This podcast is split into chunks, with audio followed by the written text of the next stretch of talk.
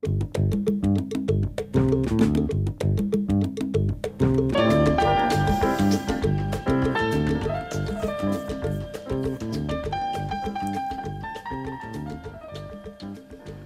¿qué tal? Les habla Pablo Gómez Barrios y bienvenidos a esta emisión de este fin de semana 12 de abril, 12, 13 y 14 de abril. Eh, estoy acá en estudio acompañado esta tarde por Leonora Chapman, Leonardo Jimeno, Paloma Martínez y tenemos una invitada ella es Nefertari Gutiérrez. Bienvenidos a todos. Gracias, Gracias, gracias. tú también. Has vuelto después de la tos. Después que todavía no he logrado escaparme. La tiene, la tiene, la tiene escondida, pero la tiene. Sí, sí, por, aquí tengo de hecho mi arma, mi arma. Sí, sí, sí. En realidad hoy, hoy, es un traficante de vacilos. no hay que acercarse demasiado. Bueno, están escuchando Canadá en las Américas Café o el castor cibernético, como lo llamamos cariñosamente. Eh, y este programa es transmitido en directo por Facebook Live, YouTube y en nuestro sitio internet rcinet.ca. Y en la aplicación. Y en la aplicación de RCI, Radio Canadá Internacional, en español, así de que eh, no son los medios los que les faltaría para que nos escucharan. Solo la intención de encontrarnos. solo faltan los micrófonos y el estudio de radio para que nos reencontremos nuevamente. Exacto, exacto. Ahora estamos acá en una especie de híbrido entre la televisión, la web y bien. Entonces, pero estamos viviendo con eh, los adelantos de nuestra época, ¿no? Claro. ¿Ah? Ya, ya Somos unos adelantados. los adelantados. Bueno, un caluroso saludo a todos ustedes allá del otro lado de la cámara y del micrófono.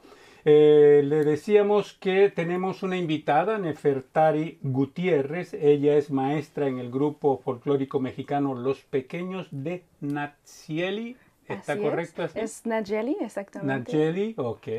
Y contigo vamos a conversar más tarde sobre este proyecto. Perfecto. Entonces, bienvenida. Muchísimas gracias por recibirme. Y, y antes de internarnos eh, en las profundidades eh, de este programa. Ay, me dio miedo. Ya te dio miedo. ¿no? Lo oscuro, la profundidad me da miedo. Sobre todo si se trata de aguas profundas. sí, sí, sí, sí. Imagínate. Pero bueno, vamos a comenzar eh, con alguna noticia que ustedes quieran darle seguimiento o algo inédito que haya sucedido y que les haya traído la atención.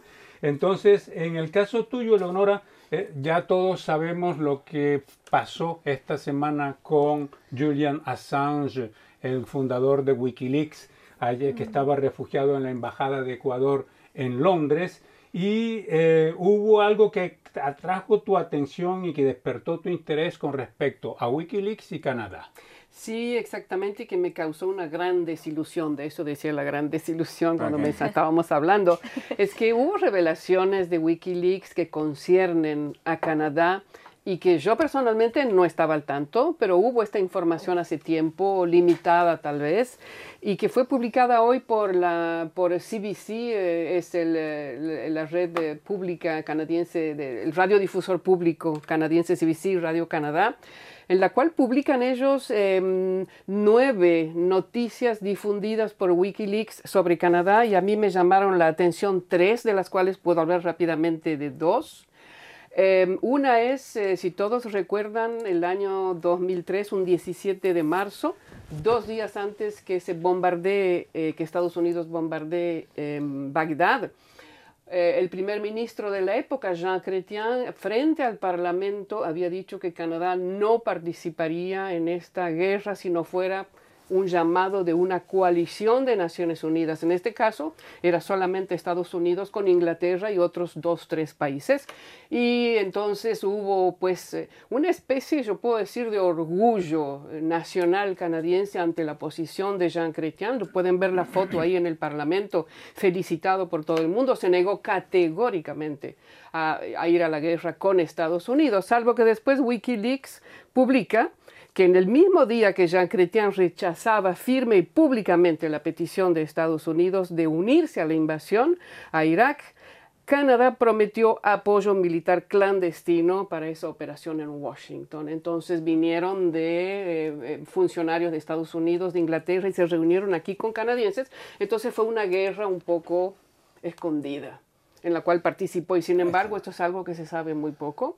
Y el segundo hecho tiene que ver con otro ex primer ministro canadiense, esta vez conservador, que es Stephen, Stephen Harper, que había, digamos, eh, hecho de la defensa del Ártico canadiense su caballito de batalla, también orgullo nacional canadiense. Entonces pudimos ver durante su mandato que fue varias veces al Ártico eh, a decir que bueno había, había que protegerlo justamente de Rusia y de otros países porque había que delimitar en la zona canadiense, etcétera, etcétera.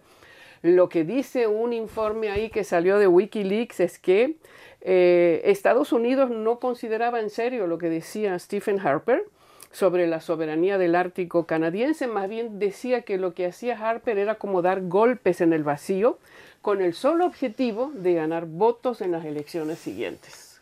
Lo cual yo no quiero decir que eso sea verdad de parte de Stephen Harper, eso es la interpretación de Estados Unidos, que rara vez se equivocan también los estadounidenses.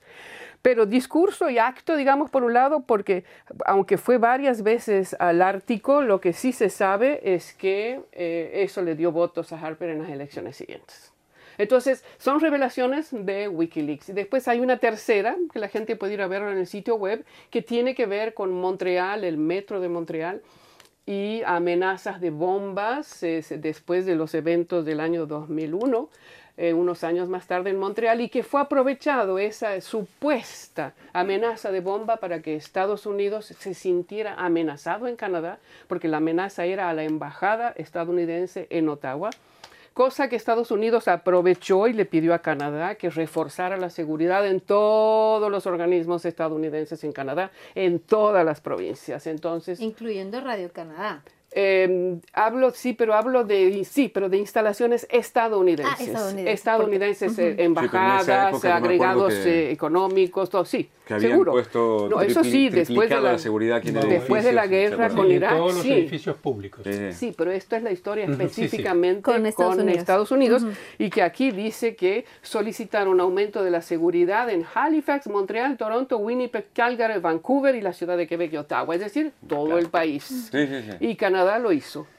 Entonces, hay que tener cuidado con esas, eh, cuando se nos presentan esas noticias, porque generalmente hay gato encerrado. Eh, hay, hay gato encerrado. Parece la trama de una serie que estoy viendo. Pero es que además esa supuesta amenaza de una bomba, finalmente CBC, por ejemplo, se niega a publicar el nombre de esa supuesta persona que amenazó, que era un tunecino que estaba en Canadá hace cinco años y que aparentemente no tenía nada que ver y tampoco había una gran amenaza de bomba, como decían en la época. Entonces, ¿qué se jugó ahí? No se sabe.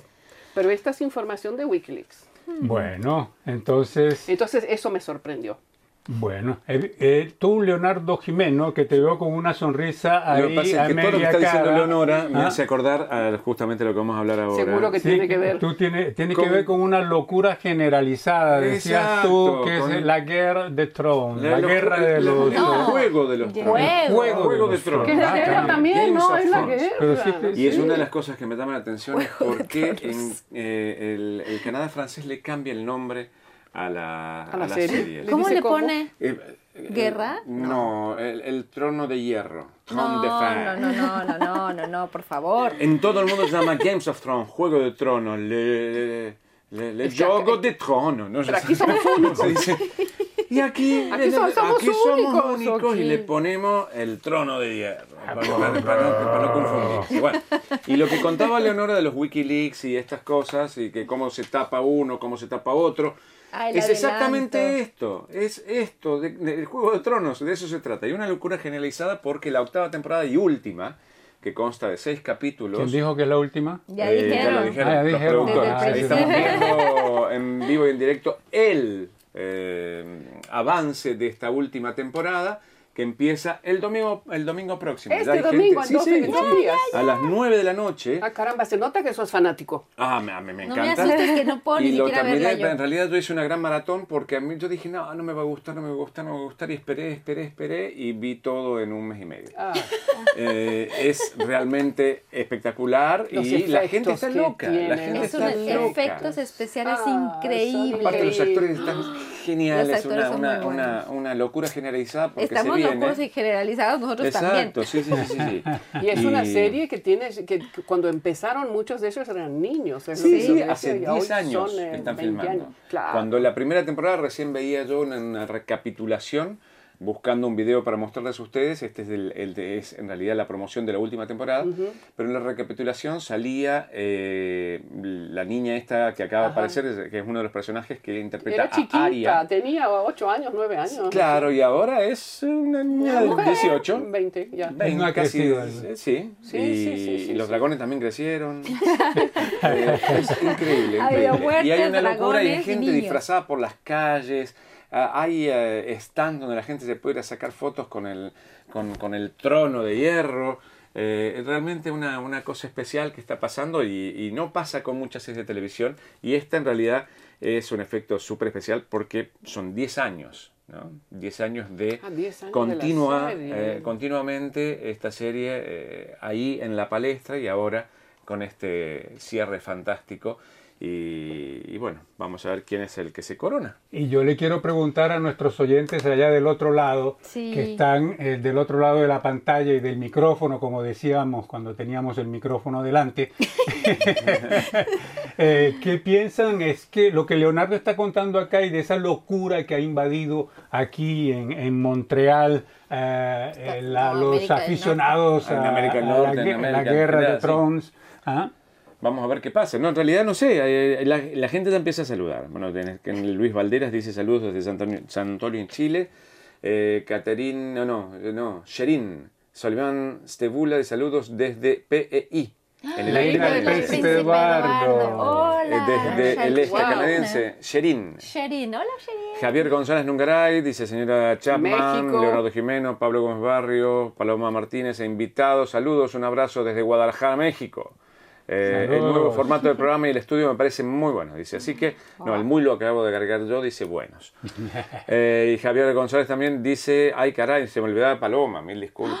Ah, eso. ¿Cómo? ¿Cómo, cómo, se te puede olvidar Y María Herrera dice, feliz de compartir semanalmente vuestro programa. Saludos a todos desde San Luis, Argentina. Saludos entonces para todos los que están y que nos digan si Juego de Tronos. Ajá, que sí, nos sí, ¿cómo les, cómo les la pregunta de, Juego de Tronos? Es que a lo mejor no lo miran, ¿no? Manfred Echeverría, ah, saludos amigos desde Ecuador. No sabemos. Ah, no, no, sí tiene éxito también en, América, Latina. es más, la gran promoción para América Latina se hizo en México y en nuestro sitio de internet. Sí, pero eh, México es América del Norte. Pero estamos en América Latina igual. Igual, o sea, es eh, latinamente compartido el idioma, digamos, ¿no?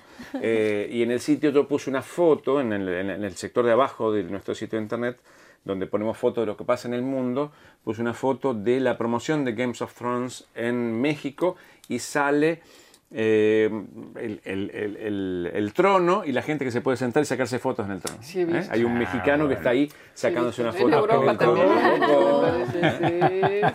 bueno, entonces esa es la locura del de, Juego de Tronos. Eh, díganos ustedes allá cómo, cómo está pasando eso en sus países. Mientras tanto, Paloma, sí. al, parecer, al parecer Facebook promete un algoritmo para detectar a los usuarios que han muerto. Exactamente. Porque siguen viviendo, muchas personas, conozco personalmente a alguien que sigue viviendo en Facebook, pero ya desapareció, ya murió desde hace cuatro años. Suena medio, medio loco, pero yo le sigo mandando saludos a un amigo, falleció hace ocho años en Facebook, Porque su página nunca está ahí. se sabe, ¿no? Y yo nunca sé, yo le mando saludos, nadie me contesta, pero los saludos están.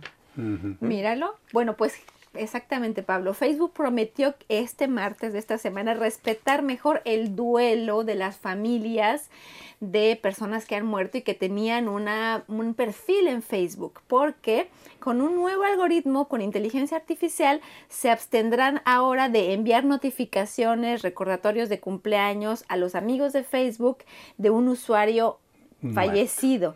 Entonces dicen que van a ser un poco más respetuosos de eso porque hasta el momento no podían detectar. El nuevo algoritmo de Facebook va a detectar eso. Y a mí, yo no sé nada de nuevas tecnologías, pero me pareció particular y me pareció curioso, digamos, para, para empezar el programa, hablar de esta nueva inteligencia. Y si una persona no declara, que no, si la familia no declara que está muerto. No, exactamente, eso es lo que va a hacer el algoritmo. Lo que se va a dar cuenta es que no está, no está publicando nada y por, por inteligencia artificial Pero si la persona puede que no haya Yo hace dos años que no publico nada en Facebook. Claro, puede que no haya muerto. Pero nadie ha dicho nada de ti en Facebook como que falleciste. Entonces, de ahí, en eso consiste... En eso consiste la inteligencia artificial y el algoritmo. Ahora, cuando una, persona muere de la familia, otro familiar no puede borrar la cuenta de Facebook. Sí. No, Sí, uno, uno, uno puede, en realidad Facebook permite poner como un apoderado a la cuenta. Eso, pero si no hay apoderado, se queda ahí. Es decir, que yo puedo decir, bueno, mi hijo se va a hacer cargo de mi cuenta, si mi hijo quiere borrarla o no, ¿Y ya lo es hiciste? de mi hijo. Mm, no porque no me voy a morir prontamente. La mayoría de la gente no lo porque hace. no quieres morir. Porque no me voy a morir prontamente. Es como un testamento. La mayoría de la gente dice, esto va para mis hijos, pero no dejo el testamento porque no creo que me voy a morir. Lo mismo pasa. Entonces, bueno, la idea es que este algoritmo, y tú no lo explicarás en una crónica más alargada un día, porque es interesante la, toda la, tecnología detrás, pero lo que van a ir es a detectar si hay gente que mencionó el nombre de esta persona que no ha, no ha tenido ninguna actividad en Facebook durante un cierto tiempo y entonces detectar si alguien dijo que ya se murió. Entonces van... ¿Ya, tienen, ya tienen un algoritmo para detectar las falsas noticias? En También, eso en eso están, y de eso va a hablar Leonardo, en su crónica esta semana. Lo mira ligero. hace un par de años yo había publicado en la crónica de tecnología eh, un algoritmo no de inteligencia artificial, porque no estaba tan desarrollado en ese momento, pero era eh, de Twitter que uno, digamos, pagaba una aplicación y esa aplicación aprendía cómo nosotros tuiteábamos y cuando uno se moría, esa aplicación continuaba tuiteando al estilo que yo lo hice durante mi vida. O sea, como para mantener la presencia. No, eh, imagínate, no, no si es así como, como, quitarse de, como quitarse de encima. Me, ¿Ah? me tuiteó Leo, que se murió hace dos años. eso es terrible, me parece que en algún momento esos, esas nuevas tecnologías van a tomar y ocupar los lugares de los seres humanos. Y nosotros nos van a convertir en esclavos. Espero que no, espero que no. ¿Hay algo más ahí? Sí, aquí Manfred Echeverría dice saludos desde Ecuador, dice la fiebre mediática es mundial. Supongo que estamos hablando del Juego de los Tronos, eh, como lo es la noticia mundial eh, en Ecuador en estos momentos. Lo de Wikileaks. también. Saludos desde Melo, Cerro Largo, Uruguay. Es Gustavo Lucas que también nos está siguiendo. Muy bien. Y bueno, ah, por mi parte, a mí lo que me pareció curioso esta semana es que eh, hay un señor de New Brunswick que hace dos semanas ganó por la decimonovena vez la medalla de oro ah, en pulseo. ¡Ay, claro! En pulseo, que, que estábamos. Eh, eh, fuego de fuerza, juego de fuerza, sí. Juego de brazo, de fuerzas de brazo, ¿no? exacto, sí, que con Leonardo estábamos tratando, porque en algunos lugares le dice pulso, hacer un pulso, en otros lugares le dicen pulsear, tú decías echar una pulseada, en fin, no es nada fácil eh, poderse eh, mm, dirigir eh, correctamente en todos esos términos, pero este señor, lo interesante es que él explica ¿no? cómo, cómo, cómo se prepara para esos campeonatos. Y lo que me pareció es que hay campeonatos locales, regionales, eh, mm, provinciales, canadienses y hay un torneo mundial. Y él ganó el mundial. Todavía no, hay, no, no, ha, no ha ganado el mundial, ah. pero se está preparando para el torneo mundial que se va a llevar a cabo del 26 de octubre al 4 de noviembre en Rumania. Ah. En Constanza. Yo me acuerdo en realidad de la película, ¿se acuerdan de la película, cómo se llama? Cop, no, Cobra era otro, bueno, Estalone, Estalone, que hacía ah. el, también el, eh, pulseador, que andaba pulseando para recuperar a su hijo. Eh, eh, y en ese momento yo me enteré que había competiciones internacionales, ¿no? Competencias internacionales. Yo no tenía idea que esto existía. Los chinos son muy buenos en eso y son campeones del mundo. En realidad creo que, son, que es más maña que fuerza. ¿En pulseo? Sí, sí, Ay, sí. se parecen tan flaquitos algunos. Sí, pero sabes que no es cuestión de, de, de, volumen. Es maña. es maña, es maña. Sí, es la maña. Él decía, y eso me sorprendió también, que un combate dura fracciones de segundo. Un segundo máximo y cuando muy largo, dos segundos pero eso se arregla y estuve viendo algunos videos justamente y eh, verdaderamente se, se, ponen... Es el pulso, ¿no? Y, exacto. Pero está ahí, está ahí. Está enfermo. Ah, sí, enfermo. Estoy enfermo, yo me pero, pero no le quiero ganar porque después decir, ah, lo dejé ganar porque estaba enfermo. Sí, no, no. no. Y además de eso, además de eso, es que este señor es un maratonista consumado y eh, al mismo tiempo que se practica para eso consumido hoy, consumido por la enfermedad. para, para sus eh, torneos. Eh, él va a correr el 12 de mayo próximo el maratón de New Brunswick en Fredericton y el 19 de mayo el maratón de Sugarloaf en el estado del Maine en, Estados, Unidos, Nuevo Brunswick, que son marítimas canadienses. Y entre, entre maratón y maratón hace pulseada. Hace pulseada, sí, ya está jubilado. Él, eh, él era profesor eh, en la escuela secundaria, creo, en eh, New Brunswick. Bueno, Pablo, tienes futuro para el pulseo, porque tú maratonista eres, la próxima etapa es ganarle al señor de Nuevo Brunswick. Va a ser difícil. Bueno, pues sí, entonces esa dentro de los, eso dentro de los temas que llamaron nuestra atención esta semana. Y como ya les habíamos dicho al principio, tenemos una invitada aquí en estudio. Ella se llama Nefertari Gutiérrez. Nefertari, nuevamente bienvenida. Muchísimas gracias por recibirme una vez más. Eh, eh, tú estás acá porque nos vas a hablar de un proyecto en particular que se llama Los Pequeños de... De Nayeli. De Nayeli. Entonces, para la información del público, Nayeli significa amor, te amo, te quiero, en la eh, lengua zapoteca de, de México, más particularmente del estado de Oaxaca. Entonces, pues sí, somos un grupo de folclore mexicano, de danza folclórica mexicana, eh, que estamos aquí desde 1990, después de que una quebequense de aquí eh, fundó el grupo Los Pequeños de Nayeli. Em, bueno, el proyecto ahorita que se más cercano es el Día de los Niños. Si saben, eh, nosotros en México festejamos el Día del Niño el 30 de abril. En este caso, pues es entre semanas, así que vamos a estar festejando con los pequeños de Nayeli el Día del Niño aquí en Montreal, en el 2515 Calle de Lille. Entonces están invitados a ver piñata, va a haber danza folclórica. Eh, los esperamos en evento familiar de 12 a 5 de la tarde. Nosotros en Argentina tenemos el Día del Niño. ¿El del Niño también el mismo día? No, eh, es otro día, ¿verdad? Creo que es otro día, pero igual, como nosotros, como no hay el Día del Niño en Canadá, eh, mis hijos toman eh, Halloween. el día del niño. Es que hay dulces. Como dulces, regalos y tal. O sea, es como, digamos, hemos hecho una, una suplantación ¿no? del Día del Niño que no se festeja en Canadá que me acuerdo en Argentina, oh, es una cuestión comercial, pero a los niños les encanta. Ah, no, en México no es tan comercial, Es... Son puras fiestas así en las escuelas, diversas y muy sencillas. Es que en México todo festejamos, en México todo festejamos, Día de la Madre, Día del Padre, Día de los Abuelos, entonces... Día de los Muertos. Día de los Muertos, exactamente, entonces en verdad es para toda la comunidad latinoamericana, no solo para mexicanos, así que están invitados todos, como les digo, a ver danza, eh, piñatas, que eso sí es súper conocido ya incluso aquí. Eh, entonces los esperamos a todos. Y si no, eh, si les interesa mucho más la danza folclórica también, el 2 de junio, domingo, vamos a tener nuestro show de fin de año. Va a ser pura danza desde nuestros pequeños de 3 años hasta nuestro ballet Nayeli. Se va a estar presentando en el Colegio Jean Earth. Nos pueden seguir también en Facebook, en obviamente, como estamos hablando de las tecnologías, eh, página Los Pequeños de Nayeli. Eh, o en Instagram también Nayeli Montran. Entonces ¿Quiénes son los niños que acuden a la escuela? Son hijos de mexicanos. ¿Solamente? No, son, tenemos eh, quebequenses, tenemos de, verdad salvadoreños. Es, es, verdad, es una comunidad abierta a preservar nuestra, eh, diversa, a preservar nuestra lengua, nuestras culturas.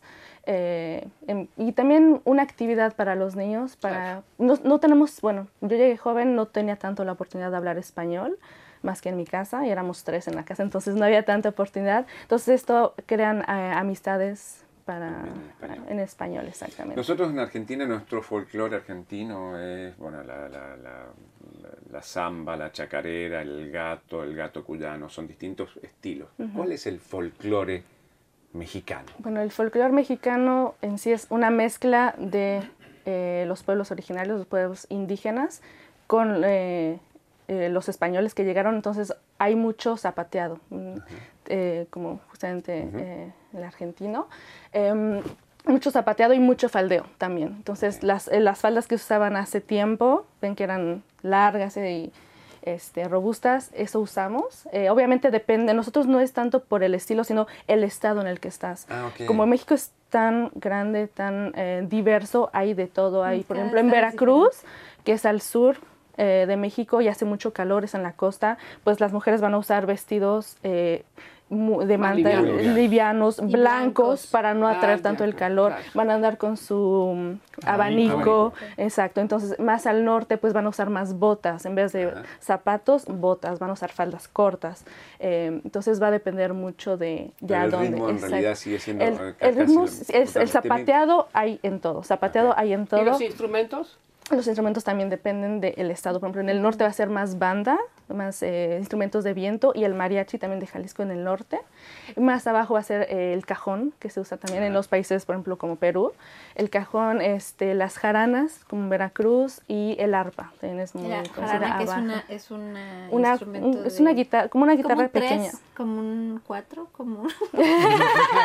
Cinco, vendido para un 12. es, una, es una guitarra pequeña, es como un eh, ukulele. Como un charango, sí. Eh, pequeño. Ustedes me dijiste, dijiste que este organismo fue creado en los años 90. 1990. 90. Por una quebequense, Chantal Leblanc. ¿Y esa quebequense sigue estando ahí? No, ya no. Ya, eh, somos una ONG, entonces tenemos un consejo de administración. ¿Y, qué tipo de actividades realizan aparte de enseñar danza a los niños? Lo principal es la danza. Ajá. De ahí en fuera, como les digo, es preservar todas las. ¿Cómo es una vez por semana? Es una vez por semana, la mayoría una hora y quince. Nos reunimos, eh, por el momento es en un local se llama Jive Studio. Eh, ahí nos reunimos una hora quince. Estamos preparando justamente el show de fin de año.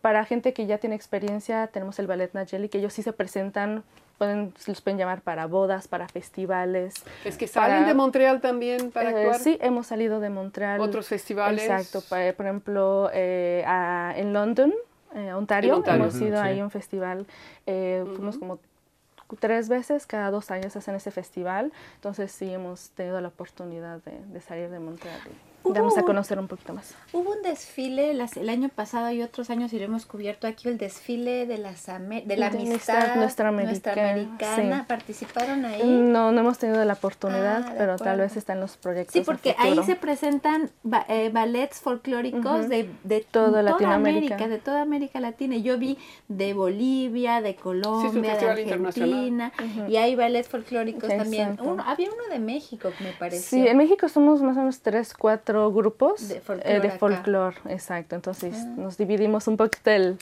la isla de Montreal. Pero sí. No, además me parece, me parece muy interesante lo que hacen, porque yo conozco, por ejemplo, el caso argentino, hay argentinos que realmente quieren que los niños aprendan el castellano, que no lo pierdan por vivir aquí, entonces dan cursos de, castellano los, el sábado.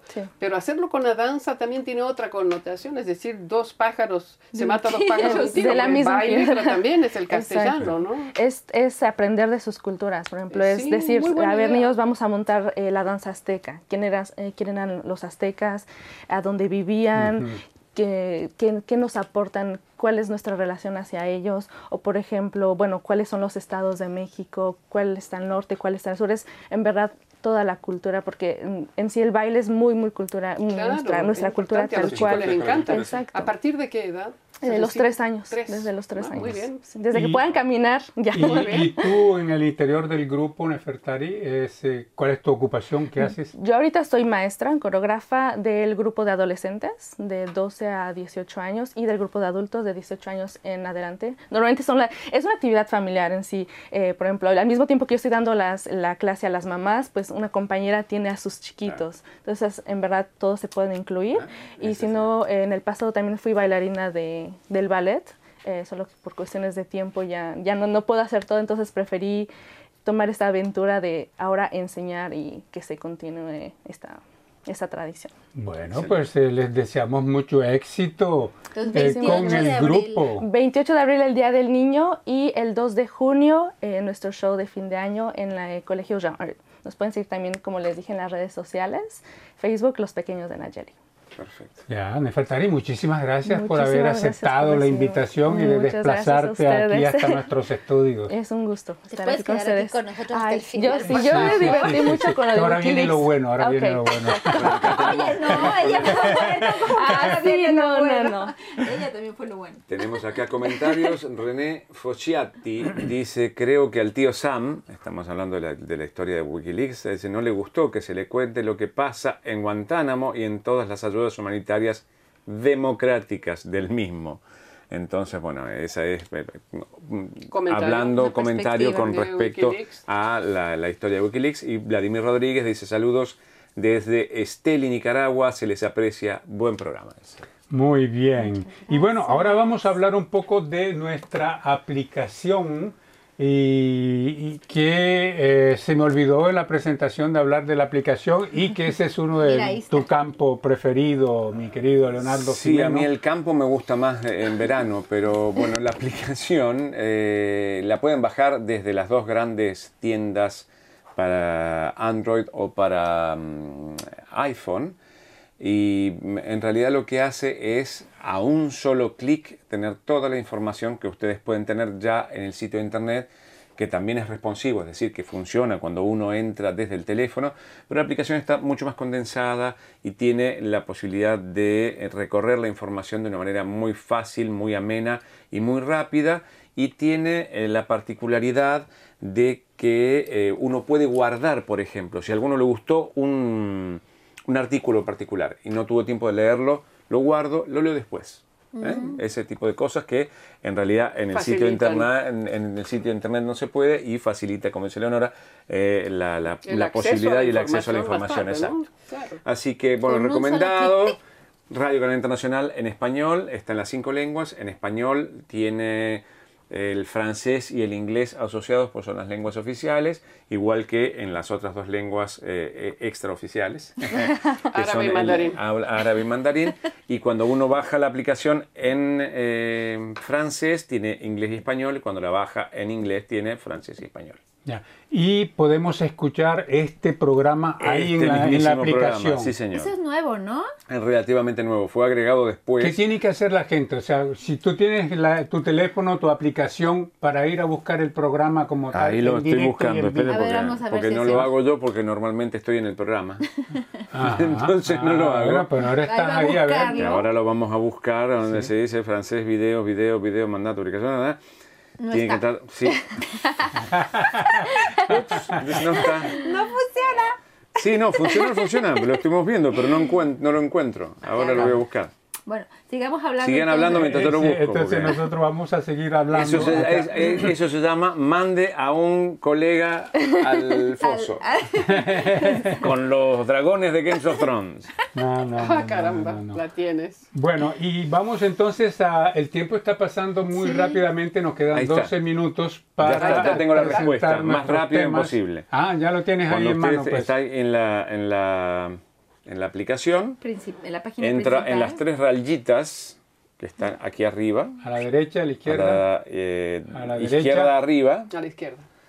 Y dice nuestros programas en video. Cuando uno hace nuestros programas en video, aparece y ahí, tic, está este programa en este momento. Que se dé vuelta. No se, no se quiso dar vuelta. Ahí está. Cuando se ahí, está viendo, ahí están viendo a Pablo, ahí están viéndome a mí hablando de esto. Muy loco, bien. ¿no? Esta tecnología. ese es el programa. Eh, si... No, para ahí. Uf. La. Bueno. Lo, lo, Ahí estoy yo mostrándome a mí. Exacto, sí. Entonces... Cuando me vea después va a ser el problema. Ajá, ya va a estar ese, la, la, ubicuidad. La ubicuidad. Bueno, muy bien. Entonces, como decíamos, el tiempo pasa muy rápido. Vamos a entrar de lleno con los temas que queremos resaltar esta semana. Y Leonora, tú conversaste con Rosa Ballesteros, que es una joven colombiana comprometida con la paz en Colombia. Sí, ella estuvo acá de paso, de visita en Ottawa y en Montreal, en el marco de la presentación de un informe, de una investigación realizada por Naciones Unidas hace dos años sobre la juventud en el mundo, la seguridad y la paz y uno de los 25 países que participaron de esta investigación de Naciones Unidas fue Colombia. Entonces ella vino a Ottawa, ella es, la voy a presentar, es activista colombiana, directora de proyectos de Tierra Libre y está asociada con eh, Oxfam Quebec, que también trabaja en Colombia en el proyecto con ella, con, con, el organismo Tierra Libre. Es un organismo que defiende los derechos humanos, el medio ambiente y las minorías. Fue una conversación muy interesante. Ella fue a Ottawa junto con Oxfam a presentar los resultados de, este, de esta investigación de Naciones Unidas y estuvimos conversando mucho sobre todo el tema que a mí me interesaba particularmente, que era la juventud en Colombia, la política, la paz. Tiene, dijo cosas muy, muy interesantes que viene de, una veinteañera, ¿no?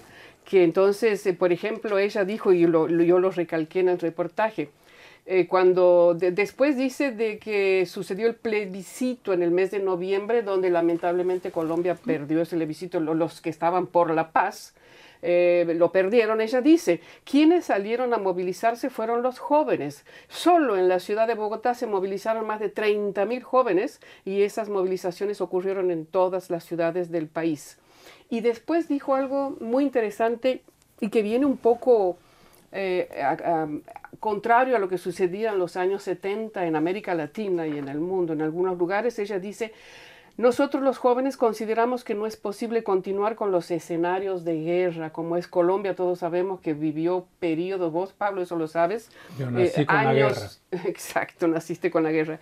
Y lo que ella dice es, no es posible eliminar un conflicto eh, eh, no es posible terminar con un conflicto eliminando al adversario. No tiene sentido cuando esa era un poco la violencia también que había en años anteriores. Entonces, es lo que ella dice, una salida política negociada.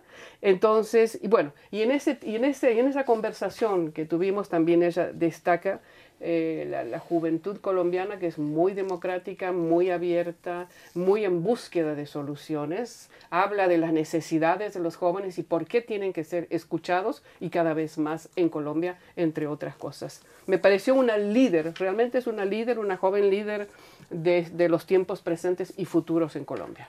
Bueno, bien, y los que quieran tener más detalles sobre esta entrevista de Leonora Chapman con Rosa Ballesteros, pueden visitar nuestro sitio internet rcinet.ca o la aplicación. Ahí en la aplicación encontrarán muy fácilmente el reportaje. Antes de, pasar a otra cosa, un mensaje que es César Rodríguez Charri dice saludos desde Bogotá y se me perdió. Acá la aplicación es un fenómeno, dice. Ah, Muy buena, recomendada. Ah, qué ah, bien. Así que para bajarla pueden ir a nuestro sitio, está a la derecha arriba, a la, la, la, derecha de nuestro sitio ah, arriba, está la aplicación, claro, a la izquierda de la pantalla, para la derecha del sitio.